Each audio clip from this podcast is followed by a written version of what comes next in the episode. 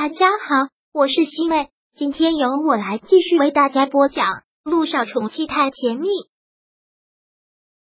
第四十二章。你伤了萧九就是找死。是我妈咪突然说要走，但是后来妈咪又不走了，我就留下来了。小雨滴解释完了之后，嘟着小嘴，很是抱歉的样子。真的对不起了，帅叔叔。留下来之后，我就要准备我上学的事情了，所以不能回你那里了。帅叔叔，你不要生气。杜奕晨真是觉得这个小丫头实在是太可爱了，每接触一次就要被她萌化一次。他连忙笑着说道：“我怎么可能会生气呢？帅叔叔，你不生小雨滴的气呀？当然不会。”陆亦辰抬手整理了一下他额前的积蓄，乱发，问道：“你怎么会来医院的？”是不是生病了？不是我，是我妈咪。小雨滴缓缓的说道：“是我妈咪生病了，我干妈带我来的。她去洗手间了。你妈咪怎么了？”小雨滴很无奈的摊手：“我也不知道，我妈咪一直都是这个样子，莫名其妙就把自己给弄受伤，所以我才说她生活不能自理，一点都不让人省心。”哈哈哈！陆亦辰听到这话。还真的是忍不住的笑，这个小家伙实在是太妖孽了。一直听你说你妈咪，让我对你妈妈产生了浓厚的兴趣。她住哪间病房？正好碰见了，我可以去看望一下她。好啊，小雨滴很兴奋的说道：“我妈咪长得可漂亮了，颜值特别高。”哦，陆亦辰忍不住开玩笑的问：“比小雨滴长得还漂亮哦？”小雨滴是可爱。陆亦辰实在是被萌化了，又在他的小脸蛋上吻了一下，然后站起身来，牵过了他的小手，说道：“那你带路吧，我去看看你妈咪。”好，我妈咪的病房应该就在前面。小雨滴就带着陆亦辰往前走，但是刚转过拐角，他的手机又响了起来，还是林美打来的。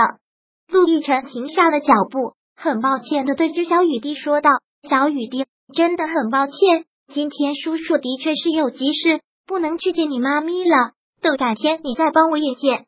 好，帅叔叔，你有事就赶紧去忙吧。真是个懂事的宝贝。那下次我们有缘再见。嗯，帅叔叔再见。小雨滴冲着陆亦辰挥了挥小手，目送着他进了电梯，然后就见涟漪跑了过来，对着他责备着：“你这个小东西，让你在洗手间门口等我。”你怎么又跑这来了？我刚才看到帅叔叔了，他刚走。小雨滴解释。杜奕辰，林一明白了，看样子这些天陆亦辰是一直在这里照顾他。想到这里，涟漪鬼鬼的笑，看着小雨滴说道：“小雨滴，我觉得你马上就要飞上枝头，变成小公主了。啥意思？啥意思？你就等着看吧。”林一卖关子的这样说了一句。然后牵着小雨滴的手进了萧九的病房。本来萧九是要打算睡觉的，但看到小雨滴来了，也是不由得欢喜。虽然他不想让这个小丫头知道自己生病，但是这些天没有见她，又的确是太想她。妈咪，小雨滴跑过来，爬上了萧九的病床，看着他这个样子，连忙问：“妈咪，你是伤到哪了？疼不疼？这个真不能怪我。”我是不想告诉他，但这么长时间，他想你了，总也瞒不住。林毅连忙解释，萧九又怎么会怪他呢？萧九很是抱歉，小雨滴，真的对不起，是妈咪没有照顾好自己，吓到你了。小雨滴则是摇摇头，没有，我都习惯了。不，这话是怎么说的？的确是有好几天没有见小雨滴了，他都已经开学了。对于他新学校的情况，萧九也一直的问着他。小雨滴各方面都很适应，和新伙伴也都相处的很好。我的小雨滴一直都是这么优秀。等妈咪病好了，带你去蓝海国际再吃一顿。好啊，好啊，妈咪，那你赶紧好起来啊。嗯，还有件事要跟你说，妈咪。什么事？我们学校组织了一个夏令营，说是培养我们的自理能力。就是老师带我们出去体验生活半个月，我可以去吗？你想去吗？小雨滴点了点头。嗯，我喜欢我的老师们，也喜欢我的小伙伴。说实话，从小小雨滴就没有离开过他的身边。不过，他毫不怀疑小雨滴的独立能力，而且小雨滴人见人爱，他也不担心。那想去就去呀，什么时候出发？这周五到大下个周五。林林忙说道：“你放心吧，需要的东西我会帮他收拾好。哎，不过我这一下子就空虚了。你这住院有人照顾着，小雨滴也走了，我要做什么呢？”林毅这一说，小九才想起来，他都忘记给他留心工作的事情了。不过他猛然想到了陆亦辰，然后说道：“我倒是有个想法，不知道能不能行。先不跟你说。”我先问问，如果行，我再告诉你。好，连依嘻嘻的笑。小雨滴要单独出门，好像很兴奋。在医院待了一会儿，就跟着连依回家收拾东西去了。小雨滴走后不久，萧九便睡了过去。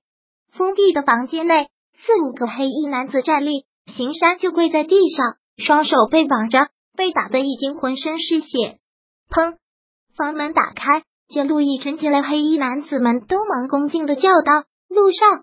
奄奄一息的行山见陆亦辰进来，情绪瞬间暴躁起来，用着仅剩的力气大骂道：“陆亦辰，你个卑鄙小人，用下三滥的手段，害得我身败名裂，还在众人面前装好人，有种把我放了！”我们话未说完，腹部已被陆亦辰狠狠踢了上去，力道之大，让他整个身子都往后飞出了好远。没缓过来的功夫，陆亦辰怒然生冷的声音已经在他的头上响起：“像你这种人，根本不配和我谈道义。”陆亦辰也不过是以其人之道还治其人之身，他跟他耍手段，想要挑衅他，那就别怪他心狠。